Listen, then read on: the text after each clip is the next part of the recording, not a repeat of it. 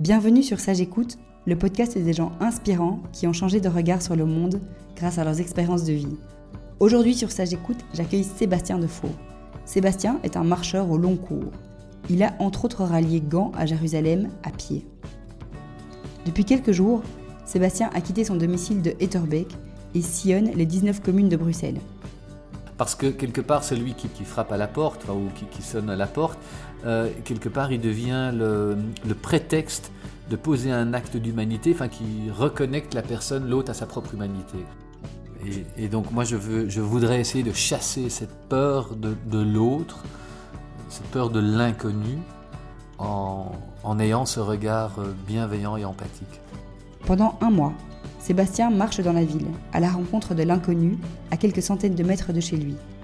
Caméra à la main, il tourne un documentaire sur cette expédition urbaine et humaine. Bonjour Sébastien Defaux. Bonjour. Comment ça va? Ça va plutôt bien. À partir de ce samedi 19 mai, pendant 30 jours, tu vas marcher, caméra à la main, dans la capitale sans revenir chez toi ou sonner aux portes de tes amis. Donc ça veut dire que tu vas quitter euh, ton foyer, tes enfants, ton épouse, et tu vas euh, te balader dans, les villes, euh, dans, la ville de Bruxelles. En t'entendant parler, même si euh, c'est vrai que c'est plutôt une, introduction qui relate bien mon, mon aventure future, je me dis, mais quelle, quelle idée farfelue, enfin, c'est complètement enfin, ubuesque de, de, de partir de chez soi, de fermer la porte euh, de ses habitudes, de sa famille, de ce qu'on aime, de son confort, de ce qu'on connaît, pour aller se plonger dans l'incertitude, même si c'est l'incertitude euh, au pas de la porte, en fait. Et donc, ce que je veux vivre, c'est un décalement du regard par rapport à ce que je connais, par rapport à cette ville euh, qui est Bruxelles où j'ai travaillé pendant enfin, plus de enfin, 15 ans, on va dire et où je, où je vis. Euh, et, donc le but, c'est de, de, quitter euh, le connu pour vivre l'inconnu, explorer l'inconnu au, pas de sa porte. Et de, de, vivre une densité par le décalement du regard. Et donc, quelque part, pour euh, décaler le regard, il faut se mettre en, en, situation d'inconfort il faut oser mettre le pas devant l'autre et, euh, et, mettre ce, pas euh, vers, vers, cet inconnu qui, bah, qui nous attend. Un ami bouddhiste m'a dit un jour, si tu restes avec les deux pieds sur terre, tu n'avances pas d'un pas. Et donc, je vais suivre son conseil et puis je vais mettre ce pas dans l'inconnu. Pourtant, je pense connaître la ville, je pense connaître bien Bruxelles, parce que j'y ai connu euh, voilà, la, routine, euh, le, le, manque d'intérêt euh, pour des personnes que je croise en rue, être plongé dans mes propres habitudes, dans, dans mon déplacement de la maison, du domicile au boulot, le point d'orgue de, du métro boulot de dos. J'ai connu l'usure, l'ennui, l'indifférence face à la misère, même si je travaillais à Molenbeek, euh, il y a des moments où ça me laissait indifférent parce que j'avais besoin euh, de, me plonger dans, ou de tirer la couverture de l'indifférence pour moi, pour ne pas me laisser toucher par tout ce qui se passe dans cette ville. Et ce qui se passe dans cette ville, c'est euh, énorme. Et donc parfois, l'indifférence, ça peut être une ça peut être une protection. Euh, enfin, c'est pas toujours une protection, parfois c'est une réelle indifférence, on s'en fout de, de, ce qui est, on vit sa vie. Mais je pense que quand on est vraiment plongé dans sa propre vie, euh, sans avoir le, regard euh, rivé vers l'autre, eh bien, je pense qu'on est tronqué d'une part de notre, de notre humanité.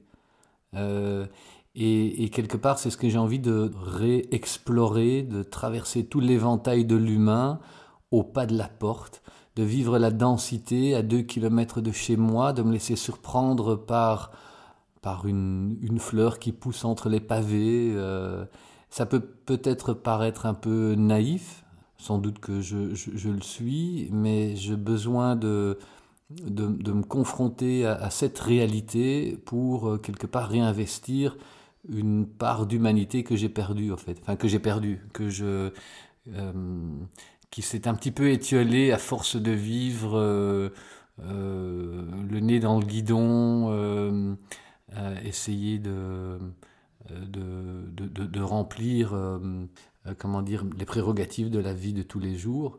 J'ai pas de jugement de valeur par rapport à, par rapport à ça, par rapport au fait de, vivre le métro boulot de dos. Mais c'est vrai que quand on a touché à une certaine densité, on, a ce souvenir de cette densité et on a envie, euh, ça ne nous lâche plus. Si on n'est prête plus attention, eh bien, il y a une certaine mélancolie qui reste là en suspens. Euh, et, euh, et, pour finir, ça devient un vague souvenir, des chimères, et puis quelque part il y a un peu l'effacement enfin un peu un effacement qui, qui s'opère.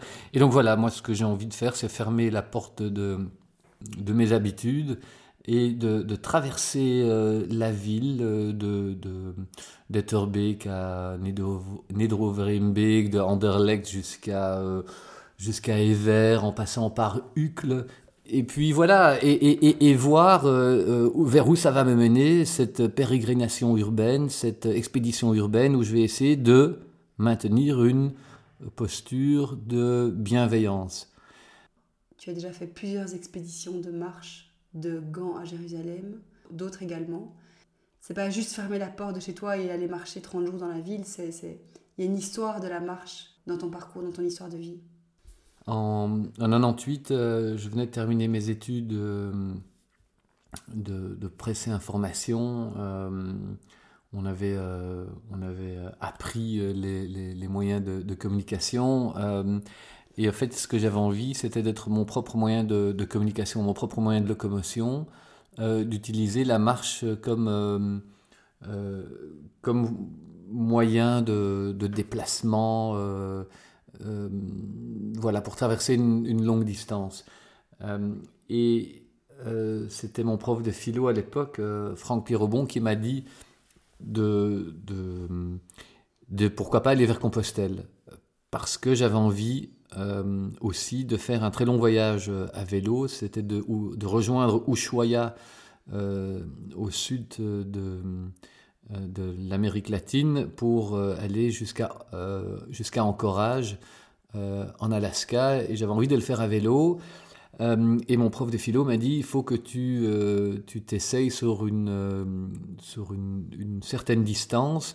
Et il faut que tu y ailles à pied parce que à pied ça va ça va lentement et ça te donnera une meilleure notion de l'espace et du temps. Et au début, je n'en avais pas vraiment envie parce que je me disais que Enfin, cheminer à pied, enfin, c'est vraiment trop lent. Et puis, euh, chemin faisant, enfin, je, je t'épargne les détails. Finalement, je me suis dit, ok, pourquoi pas euh, euh, Je vais essayer la distance, expérimenter l'espace et le temps tel qu'il est. Et, alors, voilà, j'ai eu cette première expérience vers Compostelle, et en fait, ça a été foudroyant. Mais c'était foudroyant parce que je suis parti en septembre de chez moi, et j'ai découvert la solitude. Et pour la première fois, euh, j'ai goûté à une solitude habitée. Jamais je m'étais senti aussi entouré qu'en me retrouvant physiquement seul. Et au début, c'était curieux parce que je me sentais vachement ébréché entre ce que je suis et la projection de l'idéal de moi-même. Et j'avais vraiment l'impression que qu'il y avait un vide qui, euh, Enfin, comment dire, c'est comme si euh, tu prends une pierre, euh, une pierre qui était bréchée, et dans les interstices de cette pierre, il y a du vide, et que dans ce vide, j'étais perméable à la peur. Et en marchant, j'ai vraiment eu touché à ces moments, ce sont des rares moments d'unité intense avec toi, avec ce qui t'entoure, avec ce qui est. Et ça, dès que tu t'en rends compte, c'est déjà parti, c'est déjà enfin, c'est évanescent. Quoi. Euh, mais quand tu, tu, tu, as eu conscience de cette unité intérieure, tu te rends compte que, que, que tu t'inscris dans quelque chose qui te dépasse complètement. Quoi. Et donc du coup, ça te tire de, de, de, l'immédiateté. Ah, j'ai envie de ça. Euh, euh, donc euh, j'assouvis mon besoin. Enfin, on, brise une certaine forme d'immédiateté. J'ai un besoin, j'ai besoin qu'il soit, soit assouvi. Et donc du coup, on lâche le passé, on le passé avec des choses qu'on n'a pas pu, des choses qu'on n'a pas vraiment pu résoudre, le futur avec des points de fuite pour vraiment vivre l'instant présent. Quoi. Et ça, ça a été le fruit de ce premier voyage vers Compostelle. C'était le voyage vers l'ouest, vers le soleil couchant Et j'ai trouvé que c'était tellement dense, cette expérience, que j'ai abandonné mon idée de faire Ushuaïa en courage. Et en 2000, j'ai repris le bâton de, de marche. Euh, et je suis parti cette fois-ci en direction du sud, en direction du, euh, du midi, plus précisément en direction de, de l'Italie, Rome. Euh, j'avais envie de, je trouvais que c'était une destination intéressante. Et puis bon, c'est vrai que dans, dans notre tradition judéo-chrétienne, il y a Saint-Jacques, il, y a, il y a Rome. Mais à l'époque, je pensais peut-être pas encore vraiment à Jérusalem, peut-être secrètement, sans vraiment oser me, euh, sans vraiment oser, euh, enfin voilà, laisser libre cours à cette, à cette idée-là. Euh, et puis ce voyage vers, vers Rome, vers le Zénith, vers le sud, oh, c'était vraiment un, comment dire, c'était un du bonbon quoi. Enfin c'était c'était extraordinaire quoi. En plus là j'étais parti euh, genre au mois de juin, euh, j'avais quitté un boulot euh, et, voilà c'est un, périple de 67 jours. Et, après, je suis revenu, j'ai regoûté à la vie professionnelle, je suis retombé dans la routine, j'ai reglissé dans la routine, j'ai retiré la couverture de, de l'indifférence euh, sur moi. J'ai essayé d'oublier cette densité que j'avais vécue en cours de route. Et puis, euh, et puis petit à petit, euh, Jérusalem a pointé le bout de son nez. D'abord un petit peu comme des petites vaguelettes, tu vois, des petites vaguelettes qui touchent la, quille du bateau. Ça fait cloc, cloc, cloc. Enfin, tu, tu, tu, tu, enfin, tu, tu l'entends à peine, mais tu, si tu es silencieux, si tu fais le silence, tu l'entends un petit peu quand même. Et puis, et puis les chemins faisant, ces petites vaguelettes, tu commençais quand même un certain, euh, euh, je sais pas comment on dit, enfin quand, quand, ça devient plus intense. Et puis à un certain moment, ça c'est devenu vraiment euh, du gros grain. Et, et, et puis le, le, bateau, euh, il a, enfin l'ancre s'est arrachée du bateau. Et puis je, je suis reparti. Et cette fois-ci, c'était vers, vers le lointain. C'était le, le chemin de, de l'Orient où j'ai mis 184 jours pour rejoindre cette ville mythique de Jérusalem qui devrait symboliser euh, la paix et l'unité, mais qui malheureusement est, et ça je le dis avec beaucoup de, beaucoup de tristesse, qui est vraiment la, ville de la discorde. quoi. Euh, c'est vraiment incroyable. quoi. Comme on a cette satanée euh, tendance toujours à, à, mettre de la division là où on pourrait vivre l'unité. quoi. Mais bon, c'est peut-être peut-être notre nature et c'est peut-être contre ça que je me bats constamment, contre ma propre nature intérieure euh, de fragmentation, de division et cette aspiration de vivre l'unité. Euh, euh, mais bon, et c'est ça qui est terrible, c'est qu'à peine tu y goûtes que que que bah que tu, tu voilà que ça, redevient un rêve lointain. Mais au moins tu as une direction. Voilà, au moins c'est une direction, c'est une force qui est présente, euh, c'est quelque chose, euh, c'est quelque chose que, que tu, tu n'oublies pas, comme je le disais, et, euh, et que tu as envie de revivre à chaque instant, mais c'est pas, pas évident. Quand tu as fait tous ces périples, tu pars chaque fois seul Oui, je pars à chaque fois seul, parce que tu vis la densité tu vis une telle densité euh, que si tu le partageais euh, directement, eh bien, euh, quelque part, ce serait déjà à moitié absorbé, ce serait déjà à moitié digéré, je dirais. Et moi, j'ai envie de digérer tout ça, j'ai envie de digérer tout ça d'une façon extrêmement lente. et donc, c'est la raison pour laquelle je suis toujours parti seul.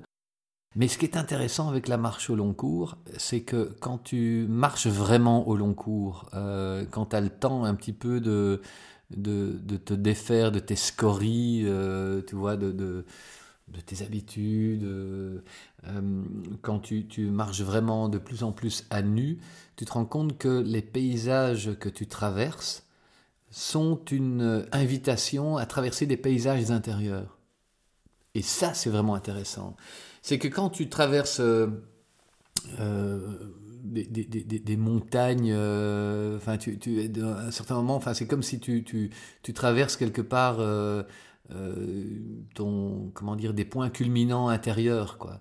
mais à contrario, tu peux aussi traverser des, des, abysses. Enfin, tu peux vraiment, après le, sommet, il y a aussi les vallées profondes sombre de solitude, d'anxiété, de et, et, voilà, c'est vraiment quelque chose de très intéressant de, de traverser même aussi des déserts, des zones désertiques. Quand je pense par exemple à la traversée de l'Anatolie, où pendant 44 jours j'ai traversé un paysage homéostatique, c'est-à-dire le matin euh, enfin, le matin, quand je, chaussais mes chaussures, je savais que j'allais euh, traverser euh, exactement le même paysage que celui que j'avais traversé la veille, et ça pendant 44 jours.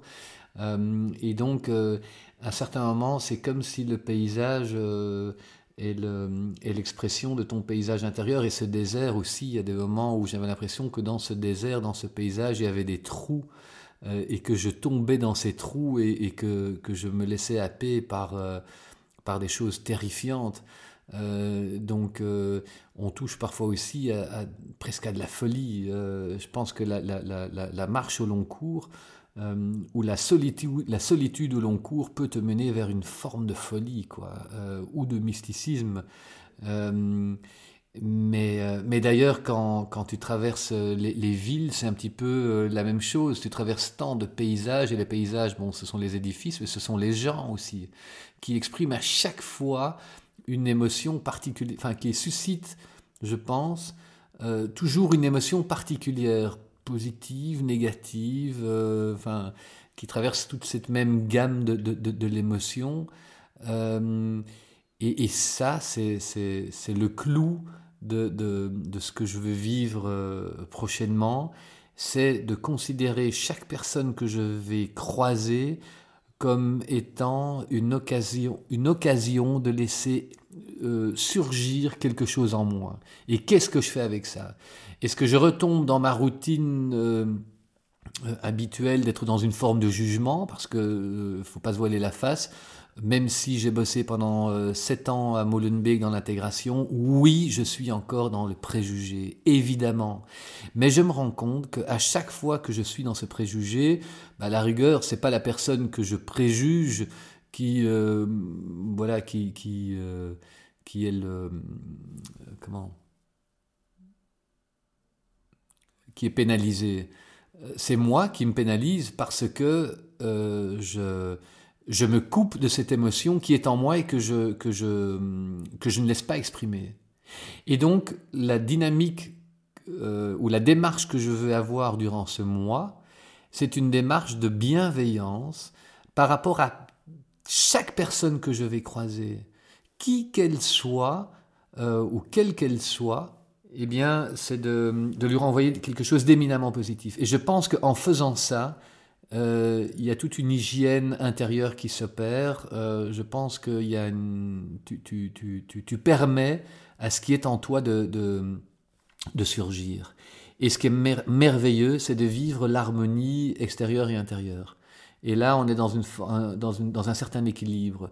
On est dans un, dans un équilibre dans l'instant présent, et je pense que c'est le meilleur terreau pour laisser euh, venir à soi la chance, euh, pour être dans la synchronicité, si je peux employer ce mot, pour se laisser toucher par, oserais-je dire, la grâce, bah oui, pour se laisser toucher par la grâce, euh, par ce qui est, par tout ce qui peut nous, nous, nous, nous advenir de bien, euh, mais dont on n'a pas conscience parce qu'on est rivé, plongé dans sa propre, dans sa propre sphère personnelle, dans son propre îlot, sans avoir cette conscience que l'autre, quelque part, est la prolongation de soi.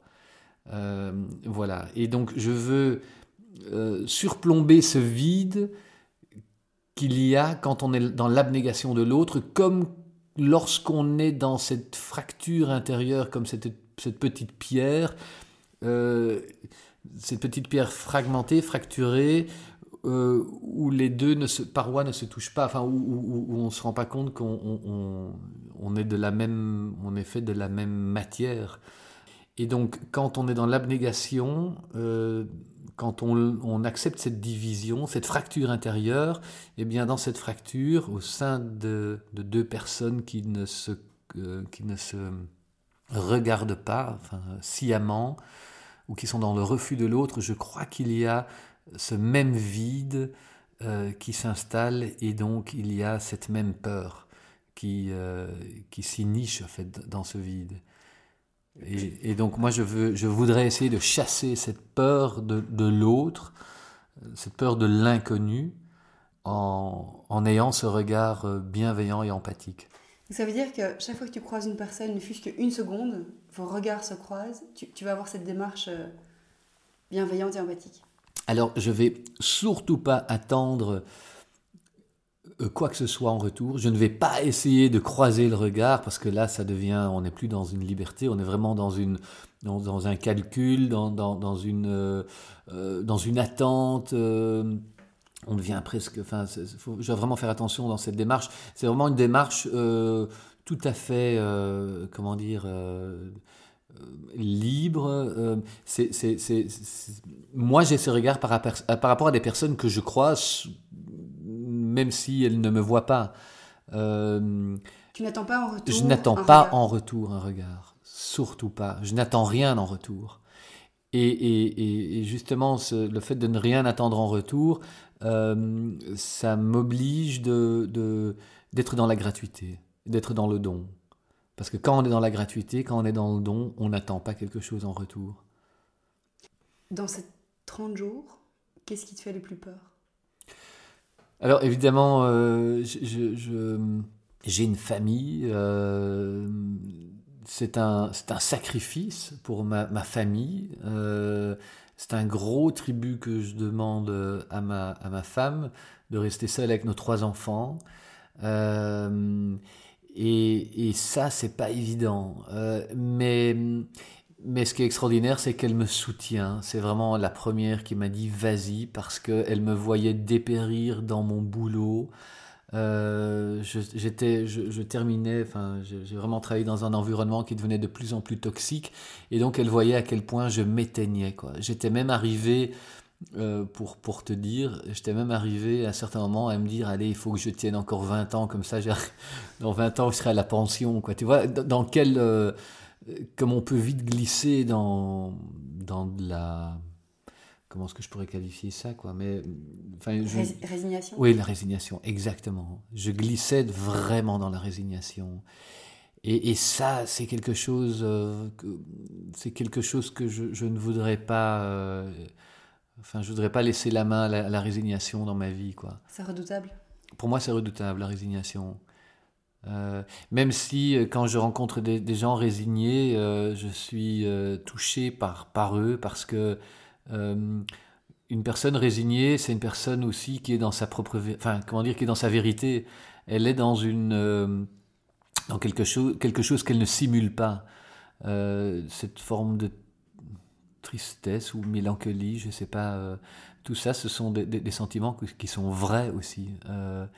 Et donc, euh, mais moi, j'ai du mal, j'aurais du mal à vivre avec la résignation, même si euh, elle, elle, a, elle, a, pointé plus d'une fois le, bout de son nez dans ma vie, quoi. Et donc, pour revenir par rapport à, ta question, euh, la peur, oui, j'ai un peu peur de laisser ma famille, mes enfants. Je pense que mes enfants comprennent, même s'ils sont encore très petits. Euh, mais, euh, mais voilà, enfin, j'ai cette chance d'avoir euh, d'avoir une supporteuse, je ne sais pas si ça se dit, ou un supporter. supportrice. merci, supportrice, qui est ma femme qui m'a dit, c'est vraiment la première qui m'a dit, il faut que tu y ailles. Quoi. mais sinon, est-ce que j'ai peur? Oui, j'ai déjà eu plusieurs personnes qui m'ont dit fais vraiment attention parce que c'est c'est pas rien. C'est vrai qu'on est dans une extrême vulnérabilité. Je veux pas non plus romantiser euh, toute, euh, toute, cette aventure. Euh, je ne veux pas non plus prétendre vivre comme un SDF. C'est pas du tout mon, mon ambition. J'ai pas envie de jouer le SDF là pendant un mois ou le ou, le, le, réfugié. je ne suis pas un réfugié, je suis pas un, SDF, même si mes initiales sont SDF. C'est pas non plus mon intention le 19 mai, quand je partirai de chez moi, euh, la première question sera est-ce que je vais à gauche ou à droite? Je ne sais pas où je vais dormir le soir. Euh, je n'ai rien planifié à l'avance. je table sur cette croyance que en étant dans cette bienveillance, des choses peuvent venir vers toi ou pas. Euh, je l'accepte euh, tout à fait quand ça viendra pas. Et je pense que ça ne va pas être facile. Je pense pas que je vais dormir tous les soirs euh, chez quelqu'un. je vais, au travers de cette attitude, je vais essayer de voir. Enfin, je vais essayer de me faire inviter chez les personnes, en fait. Voilà. c'est vraiment. Que tu vas demander? Euh, je vais expliquer ma démarche et je vais, mais un petit peu quand je partais euh, vers Jérusalem, quand je suis parti à Jérusalem, je suis parti avec un billet de 50 euros. Alors on peut se dire, ouais, c'est facile, il va un petit peu aller profiter de la bonté des gens, mais c'est pas aussi euh, noir et blanc que ça, parce que, et ça je pense que j'ai la légitimité pour, légitimité pour le dire, quand on se fait accueillir chez une personne, celui qui demande l'accueil, bah oui, c'est le bénéficiaire.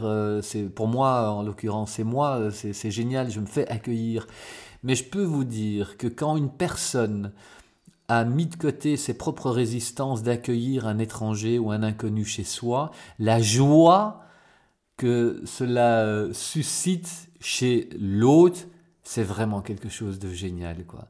Parce que quelque part, celui qui frappe à la porte, ou qui, sonne à la porte, euh, quelque part, il devient le prétexte de poser un acte d'humanité, enfin qui reconnecte la personne, l'autre à sa propre humanité.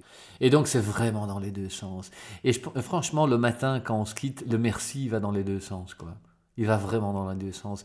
Moi, quand je marchais euh, au long cours, combien de fois des personnes euh, qui m'ont accueilli euh, ne m'ont pas partagé des choses d'une profondeur incroyable? Il y a même un jour une dame qui m'avait accueilli, qui m'avait confié quand j'étais juste seul avec elle un instant, qu'elle avait été violée euh, quand, elle était, euh, quand elle était adolescente.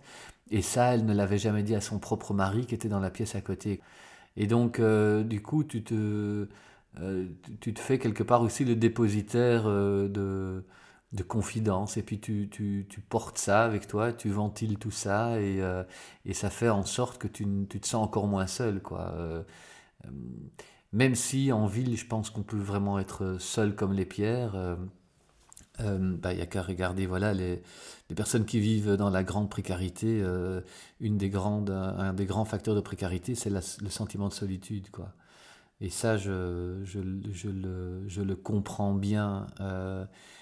Et, et, donc, j'ai pas du tout de prétention, de, de surtout pas d'essayer de, de dire à des personnes qui vivent dans la rue comment elles devraient, quelle attitude elles devraient adopter pour sortir de la misère. Euh, qui suis-je moi pour essayer de d'avoir euh, un, avis là-dessus? Je peux les aider, mais euh, mais, mais, mais voilà, je, je, n'ai pas, j'ai pas de formule magique. enfin, c'est pas, pas une formule magique, quoi. Voilà, je, suis conscient aussi de la chance que j'ai c'est une chance extraordinaire de là, pendant un mois, pas devoir aller bosser euh, euh, pour, euh, pour, pour subvenir aux besoins de ma famille. c'est vraiment quelque chose d'extraordinaire et c'est pourquoi j'ai envie de le partager par les médias pour démontrer ce qui se passe quand on, lâche tout et on va vers l'inconnu et qu'on fait de l'inconnu son plus fidèle allié. Donc ça c'est vraiment la raison pour laquelle je vais partir avec une caméra pour, pour témoigner. Tu as une équipe autour de toi? Euh, j'ai, y a, non, j'ai pas d'équipe. Enfin, j'ai, oui, il y a, deux personnes euh, qui, euh, qui sont dans l'équipe. C'est une micro-équipe. Alors, il y a Céline Van Den End, qui est euh, la belle-fille de Luc de Brabander, un homme extraordinaire. c'est un philosophe, philosophe d'entreprise, qui m'a beaucoup inspiré. Et, et donc, Céline, elle, elle est journaliste et réalisatrice. Alors, elle va venir à quatre moments euh, me retrouver. Euh, elle va, euh, elle va être le, enfin comment dire, grâce à elle, je vais pouvoir décharger les cartes et, en reprendre des nouvelles pour la caméra. et puis il y a, et alors elle va faire tout le montage. alors il y a Paolo Pellizzari qui est photographe, avec qui je suis parti peu avant la guerre en Syrie en deux chevaux de, de Bruxelles jusqu'à Beyrouth au Liban, euh, où on a retracé, on a refait un peu le même voyage que j'avais fait en, en, 2005 quand je suis parti à à Jérusalem et où on avait fait un reportage sur les fractures identitaires. Euh, et donc lui, ça va être le, directeur euh, artistique du, du, documentaire ou du 52 minutes qu'on veut sortir. Oui, ça. Donc, parce que suite à cette expérience, il y aura un petit enfin, il y aura un 52 minutes qui, va, qui, qui sera diffusé, enfin, en tout cas, prêt à diffuser, quoi. Oui, on va, on va essayer de faire un 52 minutes. Bon, ce qu'il y a, c'est que quand tu pars, tu sais jamais où tu vas arriver. Euh, donc, euh, on ne sait pas ce qui va arriver pendant ce mois. Le but, c'est que je fasse, euh, que, je tourne des images de, de, ce périple. Mais bon, on ne sait jamais. Peut-être que voilà, peut-être qu'il y aura une tuile. et donc, le, de, toutes ces images que j'aurai tournées, eh bien, on va en faire donc un, un 52 minutes. Et le but, le premier but, c'est de faire euh, quelques soirs de présentation euh, à Bruxelles dans un, cinéma, euh, dans un cinéma bruxellois. Voilà, et puis par la suite, on verra bien ce, que, ce vers quoi ce, ce, film va aller. une fois qu'il aura sa vie, ben, une fois qu'il sera, fait, une fois qu'il sera fait, il aura sa propre vie. Mais pour le faire, euh, pour financer ce film, eh bien, on a lancé un, crowdfunding sur euh, Kiss Kiss euh, Bang Bang.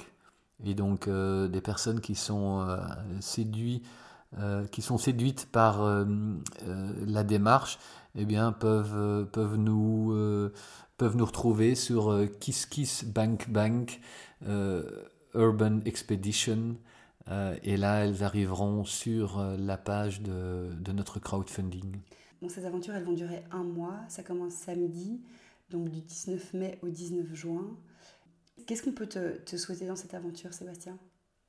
Ce qu'on peut me souhaiter, c'est d'essayer de maintenir cette, euh, cette euh, attitude euh, bienveillante et surtout de faire des belles et bonnes rencontres si on n'est pas bienveillant par rapport à soi, je suis pas sûr qu'on puisse vraiment être dans une, dans une bienveillante sincère par rapport à l'autre.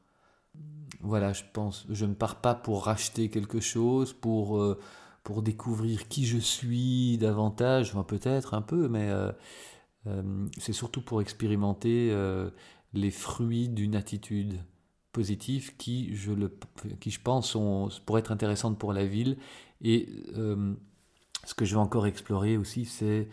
Euh, enfin, ce que, le, but du, du, projet, c'est, c'est de rendre les déplacements urbains inspirants. Tu écris sur ton blog la, la seule destination sera la rencontre. La seule destination sera la rencontre, absolument. Quand tu pars au long cours, euh, tu pars toujours vers quelque part. Euh, en l'occurrence, en 2005, c'était vers Jérusalem. Et donc le matin, bah, tu sais euh, vers où tu dois aller. Tu dois aller vers le sud-est. Tu dois laisser le soleil à ta droite le midi, enfin quand il y en a du moins. or qu'ici, à Bruxelles, ben, j'ai pas de destination. je ne sais pas vers où, où, je vais aller. Je ne me dis pas je vais aller, vais aller aujourd'hui à Jette à la place du miroir s'il y en a une du moins, je pense. Euh, non, moi ce que je veux, ce que je voudrais, c'est euh, me laisser porter par les rencontres et, et, de voir s'il y a une continuité dans ces rencontres. Parce que j'ai vécu des moments assez cocasses euh, dans, ma marche vers Jérusalem et dans, mes autres marches. C'est souvent quand j'avais une conversation avec des gens, ça paraît assez curieux ou étonnant, quand j'avais des, conversations vraiment sur un sujet bien précis avec des personnes euh, euh, qui m'accueillaient, eh bien, euh, le, lendemain soir, quand j'étais accueilli dans d'autres foyers, eh bien, c'est comme si on reprenait cette conversation, en fait, là où on, l'avait laissée. C'est très curieux, quoi. Et, j'ai envie de, voir si, si je vais vivre la même chose ici en ville, ou bien si c'est complètement une, une, idée, enfin, une lubie de ma part, et où j'ai complètement fantasmé tout ça, c'est possible. Euh, il y a peut-être une part de fantasme dans tout ce voyage que je vais entreprendre. Hein. Euh, euh, je, suis peut-être un doux rêveur, je suis prêt à l'admettre, mais en, même temps, c'est vrai que je crois qu'une une, attitude particulière peut être un vecteur pour attirer de la chance. Ça, j'en suis persuadé. Alors, je partirai avec un sac à dos, avec un matelas et un sac couchage, avec une gourde, avec sans doute à nouveau un, bout de, savon de Marseille dur, parce que ça te permet, une fois que tu as un point d'eau, enfin tu as une douche, de laver ton linge. Bien que si je suis accueilli chez des gens, j'espère que je pourrais aussi faire un, brin de toilette. Et puis je partirais avec, euh, enfin léger, genre un bermuda, pantalon, euh, quelques caleçons, euh, quelques paires de chaussettes, deux, trois t-shirts, peut-être un pull et un coupe-vent, brosse à dents, calepin évidemment pour écrire ce que je vis. j'avais envie de, je pensais peut-être amener un livre, j'aurais amené Éloge des voyages insensés, mais je te l'ai prêté. Euh, et puis en plus, euh, c'est une grosse brique. Donc, il euh, faut, faut, faut, faut, porter tout ça. Et alors voilà, juste, un, juste de quoi filmer un petit peu, une toute petite caméra. voilà, donc j'essaye de partir léger quoi, mais, quand même. Comment tu vas subvenir à tes besoins? Tu vas acheter de la nourriture? Tu vas compter sur les gens pour t'en donner? Comment ça va se passer? Alors, pour subvenir à mes besoins, J'espère que euh, si je me fais accueillir quelque part, bah, le soir, euh, qu'on m'offrira le gîte euh, et que le matin au petit-déj, on me donnera de quoi, de quoi grignoter le midi.